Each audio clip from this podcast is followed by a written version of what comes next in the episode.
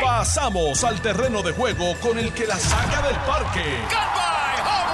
Le estás dando play al podcast de Noti 1630. Pelota dura con Ferdinand Pérez.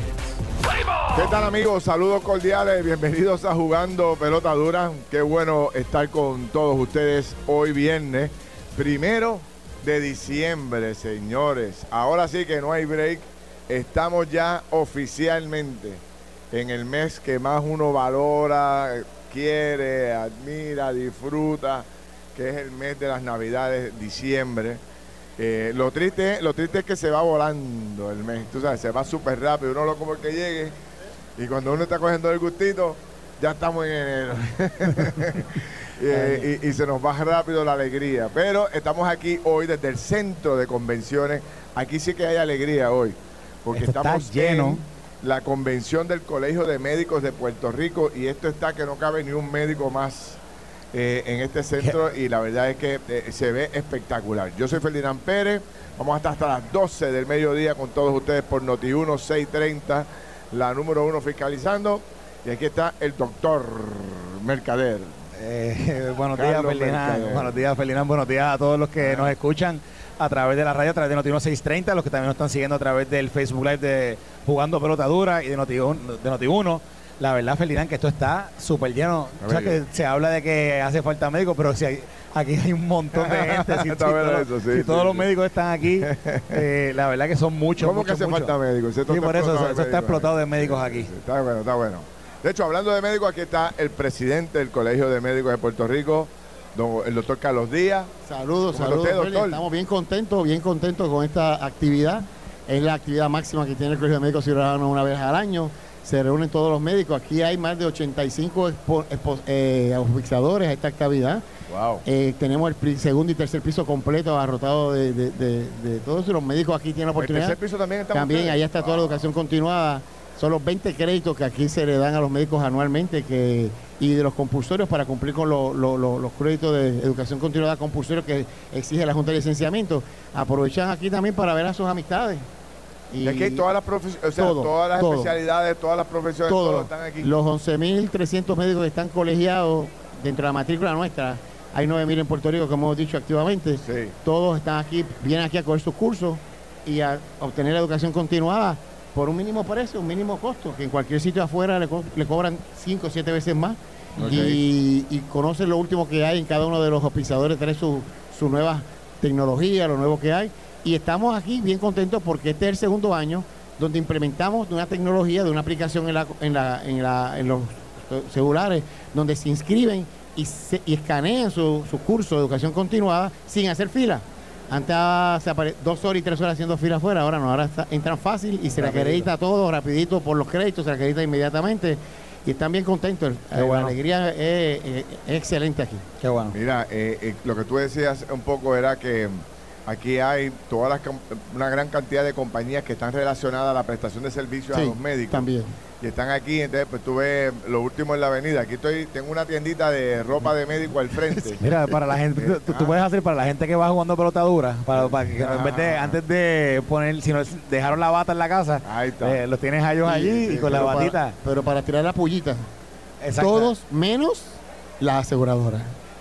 Ah, no hay, Ah, ningún- no, no hay hay ninguna aseguradora. ¿No invitaste a ninguno o no vinieron? no, eso estamos claros. Todos menos la aseguradora. Todo el que quiera venir está invitado. Me hubiese bro. invitado a ver qué, a ver decían aquí hoy. No, no, no, no, no, ni para Dios. no, no, Mira, no. eh, cuéntame un poco, hablemos un poco de, de- de lo que está pasando. Sí. O sea, que hemos, hemos hablado y conversado extensamente sobre mm, los problemas que tú señalaste como, como presidente del Colegio de Médicos, que eran las quejas principales de los médicos en Puerto Rico. ¿Cómo siguen Bueno. eh, eh, estos asuntos? ¿Ha mejorado en algunas En- en- áreas? En este? algunas áreas han mejorado. Qué Por bueno. ejemplo, la reducción del número de cursos que se reglamentaba antes aquí de 12 cursos reglamentarios que tenían que coger los médicos cada, en cada trienio, ¿verdad? Porque cada tres años nosotros recertificamos nuestra licencia. Antes eran 12 cursos obligatorios y, de- y negociamos para que sean menos. Son 6 ahora mismo. 6 cursos obligatorios para cumplir con la Junta de Licenciamiento. El resto de los otros 54 créditos, porque son 60 créditos en el trienio, pues queda a discreción del médico. Y eso es bueno lo que quieren los médicos. El segundo punto es el centro de credencialización que gracias al comisionado de seguros se creó el centro de credencialización para que toda la información de los médicos esté almacenada en un solo lugar y que los documentos que se le exigen a los médicos que van a practicar la medicina sea estándar para todas las aseguradoras. Que no sean que las aseguradoras uno pidan 20, que- 20 de documentos, el otro pide 10, el otro pide 15, no. Específicamente una lista de documentos estándar para todas las aseguradoras para que te- obtenga el número de proveedor. Eso se logró gracias al comisionado de seguro. Lo que nos estamos quejando, obviamente, por el incentivo económico que siempre queríamos, que era el 4%. Estamos luchando que por lo menos sea para un 12%. Está todavía en la legislatura. La, Esa era, era una estrategia para, para tratar de retener de retener los médicos. a, a los médicos A en, eh, en Puerto Rico, que de hecho no hice más que llegar y se me acerca un grupo de personas que de hecho están allí al- hablando con Víctor Inocencio. Ajá. Me estaban diciendo, ¿quieres saber por qué los médicos se van de Puerto Rico? Y rápido me dieron ahí este, una descarga de un montón de cosas que, ¿verdad? Que provocan que los médicos se vayan.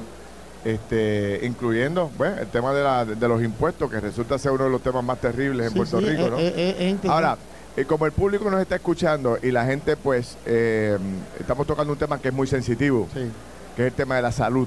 sí. Eh, el tema eh, que está en boca de todos ahora, que es el tema de lo difícil que es accesar Sí. a un especialista. Sí, estamos de acuerdo. O no hay citas. De hecho, ya se han convertido hasta en parodia. No sé si lo has visto en los Sí. programas de, de- de parodia y, y los programas de, de- de- de sátira y de, cómicos de Puerto Rico. Ya eh, tienen una sátira de, de, de tú llamando a una oficina de un médico y el médico, dice, la secretaria diciéndote que, que llame en enero, en, en- en febrero del 2025, tú sabes. Claro. Eso estamos, eso es el problema. Acuérdate que hace, Eso- hace un- muchos años éramos 18 mil médicos, ahora somos 9 mil. Eso es muy difícil de resolver. Bueno, se puede O resolver. sea, de- no en términos de, acción legislativa ni gubernamental, no, no está atado a eso, ¿o sí? Sí se puede hacer, porque es buscar que los médicos que entrenamos, que están entrenados con especialidades especiales en Puerto Rico, que son hasta 350 médicos anuales, incentivar esa clase especial, dar incentivos para que se queden en Puerto Rico, para que se queden en Puerto Rico, porque ellos se quieren quedar. O sea, la solución es tratar de, de traer los que se fueron y dejar y, y- y lograr que se queden los que están. los que están graduados, recién graduados, que van para la calle. De hecho, tengo que decirte de nuestra parte que esta es la primera convención que mañana le tiene un taller a los estudiantes, a los compañeros médicos que están en los programas de entrenamiento que se gradúan en julio, que van a la calle.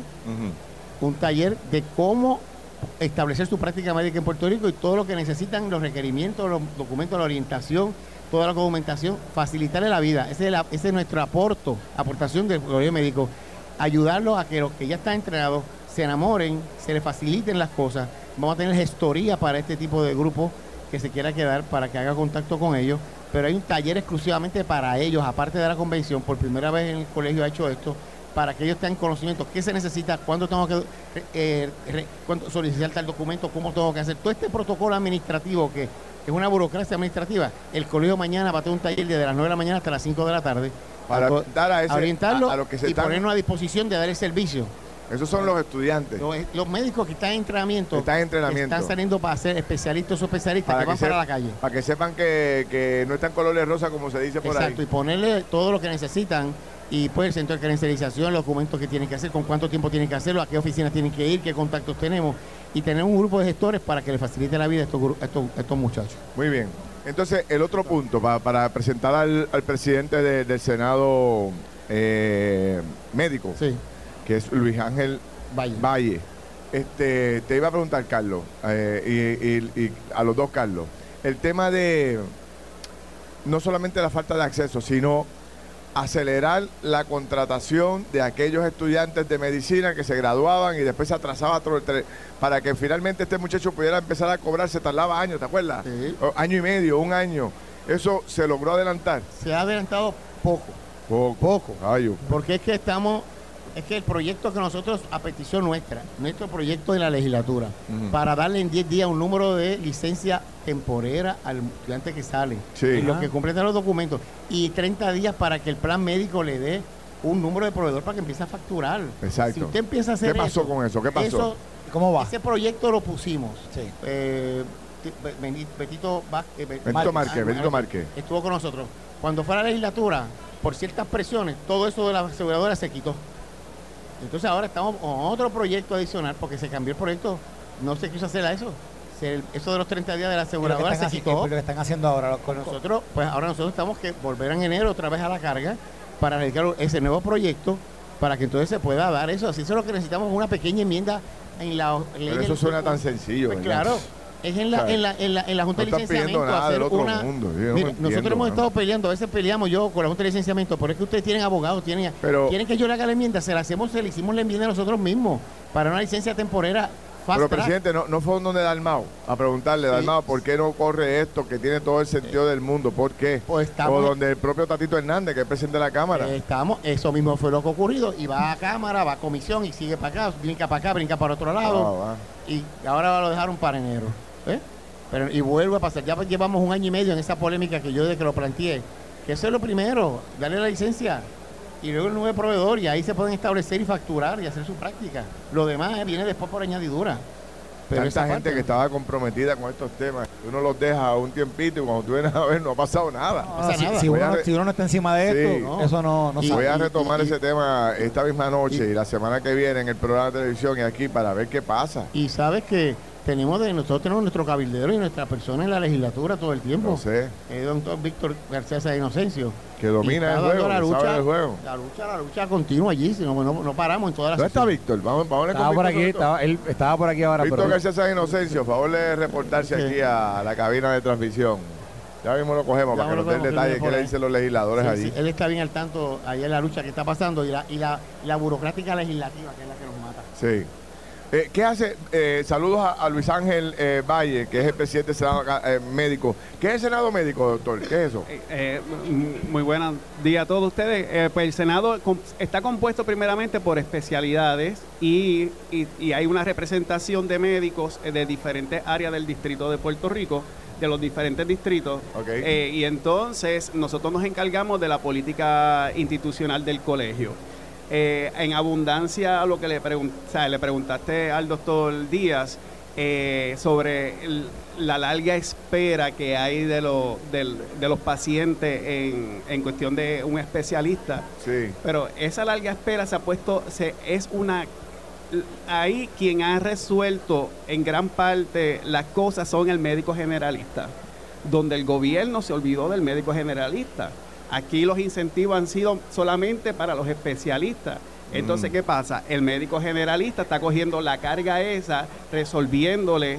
eh, en un psiquiatra en ver un paciente se, se tarda meses y entonces donde nosotros los médicos generalistas tenemos que resolver mientras tanto a, a un a un paciente en, en darle sus medicamentos, en darle su terapia, eh, en, en cualquier cosa que el paciente necesite, estamos nosotros ahí en primera fila.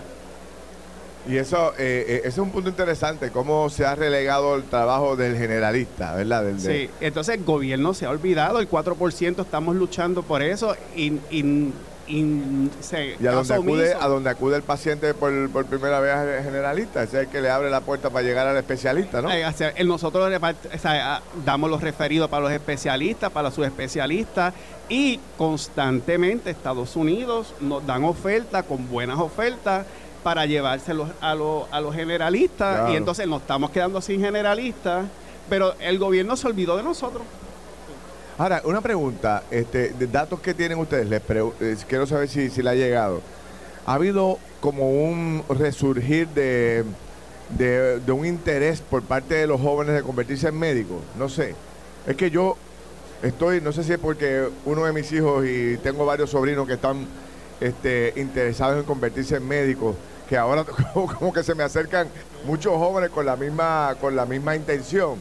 Pero yo veo como muchos jóvenes matriculándose e interesados en ese tema. Mira, tengo que decirte que nosotros tenemos cuatro escuelas de medicina acreditadas. Ajá. Tenemos una de San Kitts, es nuestra. ¿Así? San Kitts es nuestra. Y está la de Granada también. Son estudiantes de medicina de Puerto Rico haciendo medicina en San Kitts que vienen a Puerto Rico, rotan en los hospitales de Puerto Rico. Y eso es otra población que quiere estar en Puerto Rico. Yo te digo, ha habido un resurgimiento y algún interés, pero el interés es que se quieren quedar, que quieren quedar.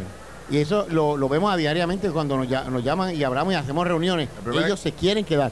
El problema es que no le estamos dando, facilitando la vida. El primero es cuando se gradúan que, que rápido empiezan a recibir las tentaciones para invitarlos para irse eh, fuera de Puerto Rico, ¿correcto? Exactamente. Ese es la- ese es el problema. Son incentivos que incentivos extraordinarios que le prometen, le mudan, le dan trabajo a la esposa, le dan donde a los hijos, le dan menos pacientes, le dan mejores sueldos. Mira, y te digo la verdad, el puertorriqueño, un ejemplo, un cardiólogo, un neumólogo que sale a la calle, en lo que sales en julio y tú tienes todos los documentos hechos, pasan 7, 8 meses, 9 meses.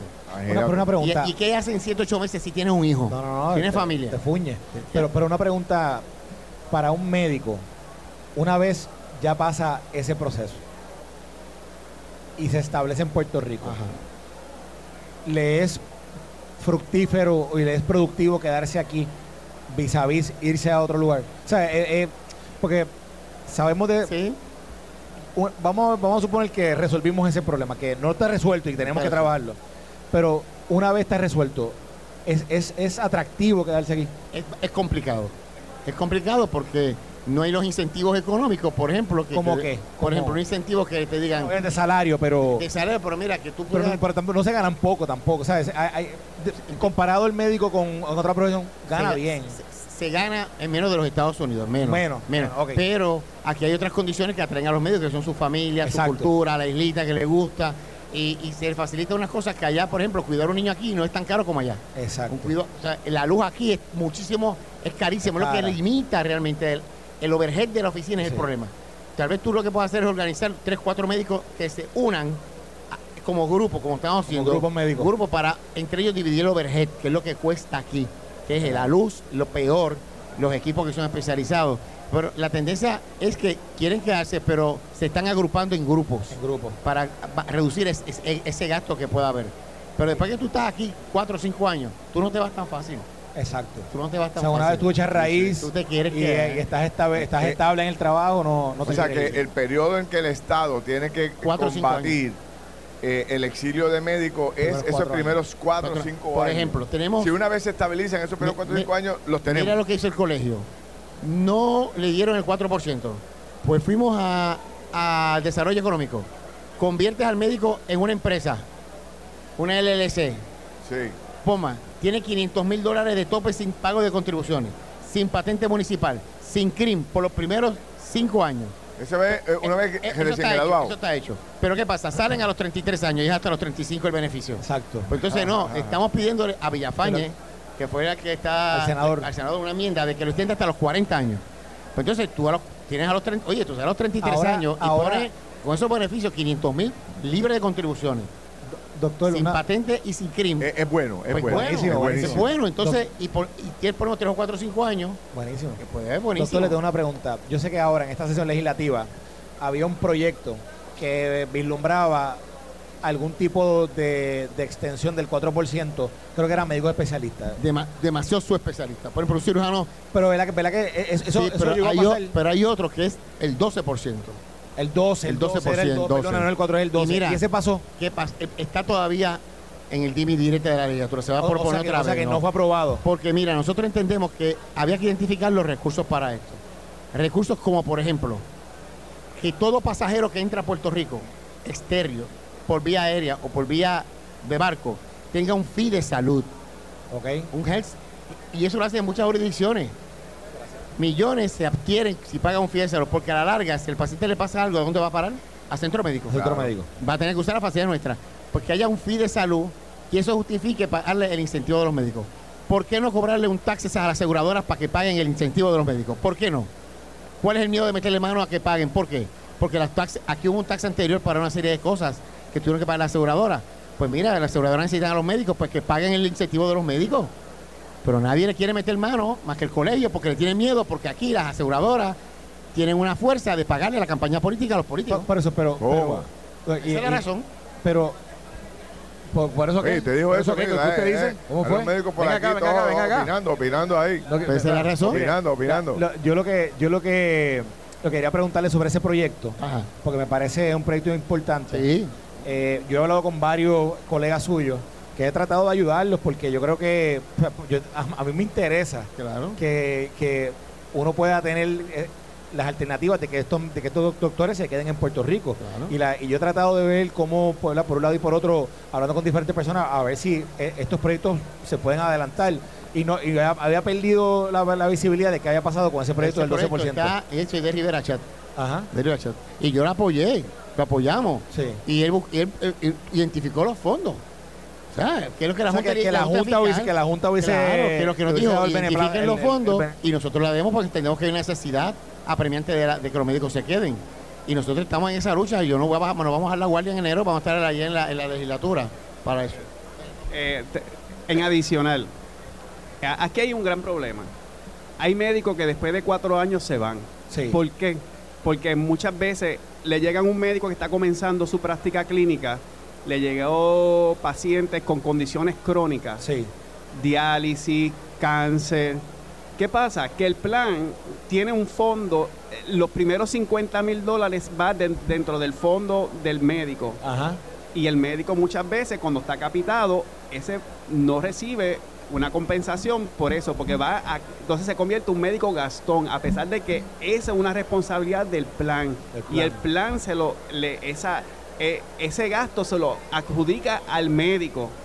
Y entonces pasó un problema con, con una aseguradora que estaba eh, sacando médicos por, eh, cuando estaban capitados a Fee for Service y perjudicó a muchos médicos. Y muchos médicos se tuvieron que ir de Puerto Rico. ¿Por qué? Por Porque eso. el plan le, cambió. te- tenemos, tenemos que ir a una pausa, pero aquí hay algo que yo todavía, a mí me vuela la cabeza. Y eso, yo se lo dije una vez al doctor, a Carlos Díaz.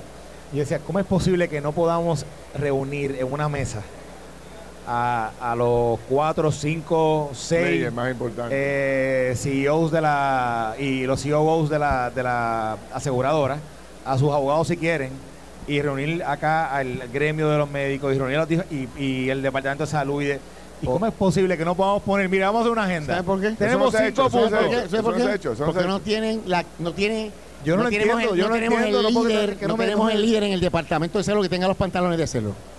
Pero yo he visto, Esa es la yo he- yo he razón. visto que Carlos Mellado No, ha- no, no, lo no, ha no, enfrentado. No, no, no, no, no, no, no, no. Con todo respeto y es mi amigo, lo aprecio, pero no. Si es el secretario de salud, él dice que él es de evitar nada más.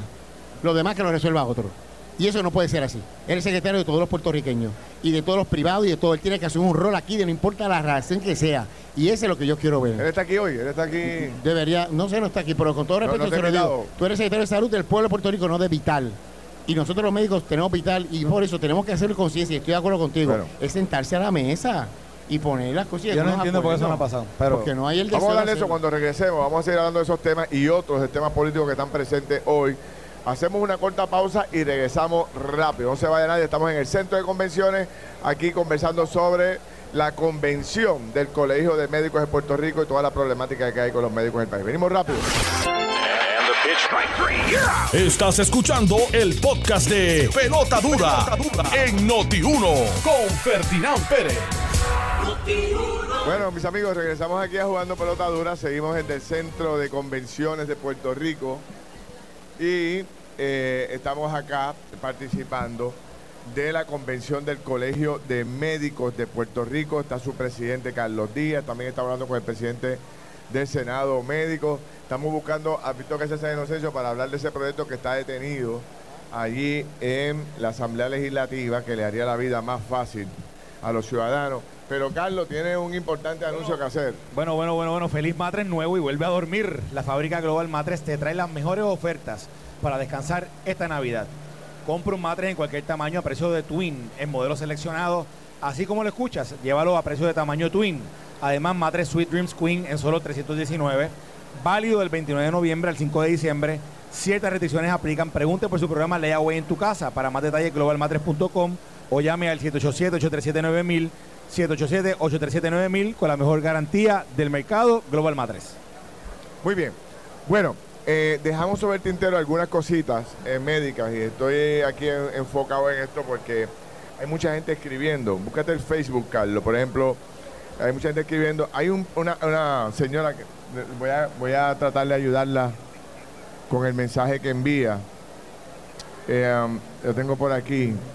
Eh, dice aquí, ah, un señor, es Wilfredo Ponce, dice, Felina, mi nieta está en San Kitts y se le acabaron los fondos y no puede terminar los estudios de medicina. ¿Qué podemos hacer?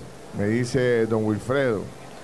Eh, entendí inicialmente era que se habían acabado, acabado los fondos en San Kitts, pero es que se acabaron los fondos a ella A ella, sí. a ella como estudiante de medicina. No sé si hay algún fondito para ayudar a los estudiantes que se les pueda incorporar a, a esta joven. Tendrían que ustedes inve- eh, investigar, ¿no? Sí, hay, Este, hay- hay préstamos hay préstamos estudiantiles, pero también Sí. se aprobó un proyecto de un fideicomiso para ayuda de los estudiantes de medicina. ¿Qué le digo a don Wilfredo? Que, que los llame. ¿Cuál es el número de ustedes? Para que la gente, los estudiantes que puedan hacer alguna llamada al colegio, puedan hacerla y puedan eh, orientarla un poco Eh, mejor sobre el Que me particular. envíe la información a info arroba, porque es importante. Info arroba. colegio médico pr.org. Info arroba colegio médico pr.org. Que me envíe el mensaje que es directo a mí, a la presidencia. Y nosotros podemos canalizar cualquier eh, alternativa que haya, iniciativa que haya. Pues el está, teléfono de eh, nosotros ajá. es 7787 751 5979 787 751 5979 que procuren a Brenda que es nuestra secretaria. Muy bien. Bueno, pues don Wilfredo, ahí es lo más que puedo hacer ahora. Ahí tiene para que anote y, y- y ver cómo puede conversar con la gente del Colegio de Médicos. Mira, aquí está mi buen amigo don Víctor García San Inocencio, que fue representante de la Cámara y tiene la responsabilidad de, de mover una serie de legislaciones dentro de la Asamblea Legislativa que son importantes. Entonces, estábamos hablando, Víctor. Saludos, Víctor, ¿cómo estás? Saludos, buenos días a ti, a Carlos Mercader, a, tanto al presidente del colegio como al presidente del Senado Médico, doctor Valle y doctor... eh, Un paréntesis, Víctor es nuestro cabildero del Colegio de Médicos oficialmente en la legislatura. Víctor fue, tú sabes que yo, yo lo digo, él, se molesta, pero él, él fue la verdad. Porque cuando yo llegué ya Víctor le, tú sabes, eh, ah, tiraba piedra en el río ahí en... pero Víctor fue uno de mis grandes maestros cuando yo llegué a la Asamblea Legislativa allí de muchacho. nunca había estado ni siquiera dentro del hemiciclo de la Cámara.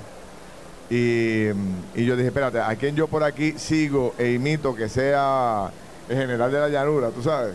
Y yo dije, ah, Víctor es el tipo. Y te recuerdo también que una de las personas que me ayudó mucho en aquellos momentos, que era un gran portavoz en aquel momento, era este Aníbal Vega Borges. Estaba allí, una persona muy seria. También estaba, eh, bueno, había un grupo grandísimo, pero Víctor fue de, los de las personas que, que más me ayudó en aquellos días, en aquellos principios que no eran fáciles. Así que siempre estaré agradecido de él. se, bueno, se- se acaba de cantar joven Ferdinand. el nene, bendito. El nene. Mira, Víctor, eh, estábamos hablando de esta legislación que parecería ser que tiene todo el sentido del mundo, pero que no se acaba de aprobar, que Carlos me habla de una combinación de esfuerzos para ayudar a los recién graduados. Explícame la, la- la medida La, de nuevo. la medida era darle una, una licencia provisional expreso en cinco días y contrato con la aseguradora en los próximos 30 días, que era el de Betito Márquez. y eso había que legislarlo. Y se hizo con Betito Márquez. Sí. ¿Y qué ha pasado, Víctor, con eso? Bueno, como tantas otras cosas, suelen no atravesar la corriente dos veces, ir y volver, pues está esperando trámite para, para enero. Eh, hay una medida relacionada que sí pasó trámite, pero no se va a implantar en el área de las certificaciones, sino hasta el verano del año que viene, por un tema de recursos y demás. Pero Eh, esa primera, que tiene todo el sentido del mundo y que parecería ser una buena iniciativa para ayudar a los jóvenes. no, no debe haber dificultad para que se ¿Es, es simplemente el trámite legislativo Bueno, o, o es que hay gente en contra? Bueno, yo no creo que haya gente en contra. Eh, Lo que, lo que pasa en el trámite legislativo es que tú sabes que empiezan a, a jugar cartas. Empiezan a jugar cartas. Te voy a bajar esta si me bajas esta otra. Sí, sí, Eh, sí. Aquí te mando cinco eh, y envíame tus cinco. Sobre y, todo en los y últimos entonces días. los proyectos en los últimos días se, proyecten, se convierten en proyectos rehenes. Sí, sí. Eso es peor que la negociación entre Israel y Hamas. Este, y entonces pues se cuelgan un montón de medidas, tú lo sabes, tú fuiste vicepresidente de la Cámara. Sí, sí, sí. Eh, pero de la misma manera, en esta sesión se adelantaron muchas cosas. Yo espero que en enero, febrero, eso, esas y otras medidas sigan para adelante. Por ejemplo, la del comisionado de seguro. Hay una medida que por Ah, ¿e- petición. ¿Esa no pasó? No, Ah, yo pensaba que por eso- petición se presentó una medida para darle garras y dientes al comisionado de seguro. Exacto, sí, sí, sí. Elevar las multas, Las las, capacidades. Bueno, pues eh, hay unos sectores de la industria de salud que no pueden ver ni al doctor Díaz ni al doctor eh, del Valle ni, ni- Valle ni pueden ver tampoco al comisionado de seguro, porque es una ecuación desequilibrada, totalmente desequilibrada por cada esfuerzo de cabildeo que hace el colegio de médicos. La industria de los seguros brincan como tigres y mandan 20 o 25 a meterse allí. Wow. Entonces, pero por lo menos hay, hay posibilidades de, de aprobación en los próximos en los próximos meses de esta Sí, medida. y digo, y se ¿Tú, no- que tú no aprobar. crees que se, que se cuelgue? ¿Tú crees? No creo, porque no hay ninguna razón para que se cuelguen. Eso no, no tiene nada de ningún contenido ideológico. Sí se puede colgar porque se lo lleve la escorrentía de las primarias Sí. y los legisladores desaparezcan del Capitolio porque están haciendo campaña. Y sea difícil encuadrar referendos, informes. eh, pero por eso es que tiene que trabajarse rápido, bien rápido al principio. Porque cuando empieza el nerviosismo y la temblequera de marzo y abril, muchachos, ah, se cuelgan. No solamente pero, se Víctor. cuelgan los legisladores, se cuelgan las medidas también. Pero Víctor, fíjate, esto es un tema que tú te imaginas para los estudiantes o para los médicos recién graduados, que tú saques una noticia, ¿verdad? Ahora, hoy, mañana, pasado, que diga que esto pasó, que diga que esto se aprobó, el cambio inmediato que, que hay en la psiquis. Sí, Claro. Eh, eh, eh, eh, el impacto es brutal. Yo- Yo no entiendo por qué arrastrar los pies con algo y por qué sujetar esto a, a los vaivenes de ese proceso legislativo que acabas de describir muy bien, que, que- que se convierte hasta en una negociación de RN, cuando es algo que tanto bien haría en un tema que todos sabemos que lo necesitamos. Carlos, y sobre este re- respecto, ¿verdad? El Colegio de Médicos ha estado empujando cuatro o cinco medidas bien fuertemente para incentivar que los egresados jóvenes no se tengan que ir del país, porque hay un tema de difícil retención, Que yo ¿verdad? no puedo ni creer lo que y esas medidas las preparó el colegio, se han radicado, se han discutido con los legisladores, no debe haber objeción.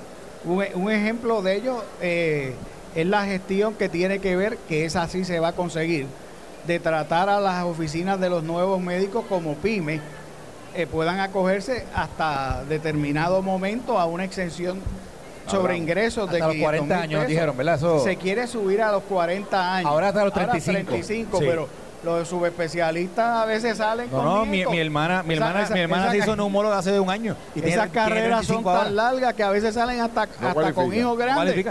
En lo que termina la subespecialidad. Con ese cambio de, de los 40 años, ya no hay que pedir a, a este grupo, ya es, es un incentivo brutal. Y darle la licencia y darle los números de proveedores, eso es todo. Pero es que yo no entiendo por qué, si hay la necesidad, la urgencia, hay tantas mesas cuadradas y triangulares, la prensa está en el... Todos los medios, todos los días, este tema viene desde, desde hace ya un año y pico. Pues como que no se hace nada. Se- en, en vez de tomarse rápido, se atienda rápido, no se atiende. Es, es una lentitud del proceso. Honestamente, es que, es que no hace sentido. O sea, no hace sentido. De nuevo, yo puedo entender que en el proceso legislativo se queden en, en estas negociaciones. En, en- es más, que no esto no haya pasado ni a comité de conferencia. Yo digo, pero ¿cómo, ¿cómo es posible? Porque esto debe ser prioritario. O sea, este, y- oye, y Ferdinand, se discuten junto pelotadora cada cuánto. Ay, En radio, en televisión. Este, ¿qué- Pero, pero, pero hay unos temas internos que de eso tú debes saber un poquito más que yo. Quieren volarle la cabeza al comisionado de seguro. La Alexander. aseguradora, sí, la aseguradora. tipo que Y parece que tienen arraigo también y, pa- y palanca dentro del gobierno. un super Están profesional. tratando de volarle la cabeza al mejor comisionado de seguros que ha habido en años en este país. Hombre serio, Sí. responsable, Accesible, diligente, accesible, accesible, sí. claro, transparente, increíble. A ver, eso no lo sabía, Víctor. Eso no lo Ahora, sabía. Pero eso es interno allá. Tú, tú- y tú tienes mucha más facilidad que yo de enterarte. Eso no lo, sa- eso no de- sabía porque de cuáles son los Mira. amarres y los agarres. Mira, Carlos, una pregunta más, presidente, eh, para entrar en otros sabía. temas nosotros acá.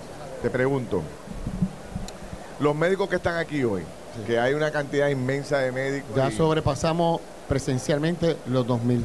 Wow. Y hoy es el día que menos, porque mañana es sábado. Mañana, Mañana es que debe venir aquí la mayoría. Ya sobrepasaríamos los 3000. Y esta es la. Sí, esta la es mayoría están y esta es trabajando. la convención más pequeña, porque es, es la próxima, que es antes del trienio de completar los cursos compulsorios. Que ahí todo el que le falte curso viene a esa convención. Para nosotros esto es un éxito, un éxito rotundo de que ya hasta ahora, hasta esta hora, todavía mil médicos en camino, uh sobrepasado los 2.000 médicos y muchos han pagado la cuota. Quiero decirte que el pago de la colegiación del 2024 va al mismo ritmo que la del año pasado. Aún con la decisión del Supremo que no está, que estamos en reconsideración, todavía sigue, no es final y firme, todavía estamos exigiendo la, colegiación porque todavía está un proceso de reconciliación con el Supremo. Eh, pues básicamente por un punto, un detalle, la Junta de Licenciamiento. La Junta de Licenciamiento eh, es el punto clave de la decisión del Supremo, porque se ha querido de una forma ilusoria pensar que la Junta de Licenciamiento cumple extraordinariamente con todos los aspectos que tiene que ley y por una serie de información no está cumpliendo, pues mire, nosotros estamos diciéndole, mira, no está cumpliendo, nosotros estamos en ese rol ayudándolo. Por, e, si esa fue la razón de descolegiarnos, están bajo un, bajo una un, criterio errado de que la Junta de Licenciamiento está operando extraordinariamente bien. Si yo le, si, si te hago una pregunta aquí en términos generales, ¿qué es lo que, si yo le pregunto a cualquiera de los médicos que está aquí hoy, yo le pregunto, doctor, ¿qué es lo que hay que hacer para que la salud mejore? Todos queremos que la salud en Puerto Rico mejore, todos queremos que la salud sea más accesible a la gente. ¿Qué, podemos hacer? Las aseguradoras. Sabía las aseguradoras están al garete. Aquí salió Washington Post diciendo que la mayoría de la gente que en un pico de muerte son de, gente de 65 años. ¿Quién tiene la gente de 65 años aquí cubierta con médico? Medicare Advantage. ¿Qué hace Medicare Advantage? Gastando 380 millones en medio, pagando al artista, pagándole cuánta actividad hay, pagando cuánto corte de pelo hay, cuánto corte de carro hay, y no le autoriza los medicamentos y los procedimientos, y así se muere la gente. Y los médicos se hastían de dar la cara al paciente de la lucha que se tiene a diario contra la, la falta de respeto de la aseguradora a la clase médica y a la salud del país. Y eso se tiene que hacer el gobierno, tiene el poder de poner el cascabel al gato, pero no lo hace. Oiga, doctor, mire. todo, el mundo, eh, todo el mundo asiente cuando usted habla sobre eso. Es la verdad. Todo el mundo me dice que está diciendo la verdad. Y aquí hay un montón de, todos son médicos sí. o, colaboradores. Y no es que no existan las aseguradoras, no es que no existan. Yo no soy. Es que no le quieren poner el control a la aseguradora hacen lo que les da la gana, como les da la gana, toman decisiones que hemos tenido nosotros que intervenir. El asunto de pregunta si esto se ha resuelto que fue un asunto que, que a mí me pasó. O sea, cuando estuve enfermo con cáncer, pues en un momento determinado faltaba un medicamento que yo me tenía que poner. Y entonces el doctor quería eh, ponerme una inyección, no me acuerdo el nombre de la inyección, era una inyección particular que quería ponerme. Pero el plan médico no quería esa, quería otra. Eso es todos los días. Eso sigue presente. Todos los días. Eh, y, lo peor es... la aseguradora todavía tiene un criterio por encima de lo que recomienda el médico. Todavía lo tiene, lamentablemente. Y el gobierno mira para el lado porque... ¿Cómo eso se resuelve? Pues que el gobierno... Eso, es fundamental. ¿quién, ¿Quién defiende al paciente? ¿Quién defiende al paciente?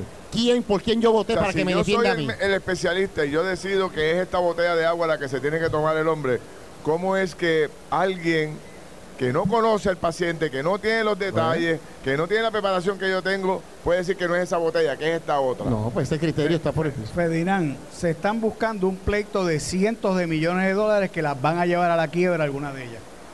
Siguen cucando y provocando, faltando el respeto a los pacientes, ordeñando del sufrimiento de los pacientes y de los médicos. Eh, y es una cosa cuando que yo cuando cuando el médico de hecho yo, tengo un montón de amigos médicos que me dicen que ese es el pan diario. Cuando el médico dice te estoy recetando este este asunto verdad esta esta medicina y el plan médico decide allá que no, no es esa medicina, es esta otra. ¿Quién es el que toma esa decisión? ¿Es otro médico? No, allá, en el, plan, médico, Un médico. por que no tiene, ni son médicos, a veces son personas con un conocimiento de enfermeras que tienen un, y en la computadora meten dos o tres información. Ah, no, eso es así, eso no es ni otro médico. Que está hay otra gente que está por debajo del conocimiento médico haciendo eso. Pero además de que eh, es un asunto o sea, ¿cómo te explico? O sea, ¿cómo es que alguien puede cuestionar mi criterio médico, mi decisión? Si yo examiné el paciente, le mandé a hacer los laboratorios, le mandé a hacer la radiografía, tengo toda la información de él y yo, yo me dediqué a eso, estudié eso y estoy recetando este asunto. ¿Cómo es que alguien puede cambiar eso? hasta la gata de Tobita revoca al médico aquí. Eso es increíble. Eso, eso, eso, eso es desvergonzado y es para posponer el gasto, o para ahorrárselo. Es todo un gasto, todo un gasto. Mira, ¿cómo es lo de la cirugía? ¿Cómo es lo de la cirugía? ¿Cómo es el tema de que... que... Venga acá, venga acá, para, escucharlo. Para escucharlo. Dímelo, yo lo repito, dímelo, ¿cómo es? Ajá. Sí. El medicamento.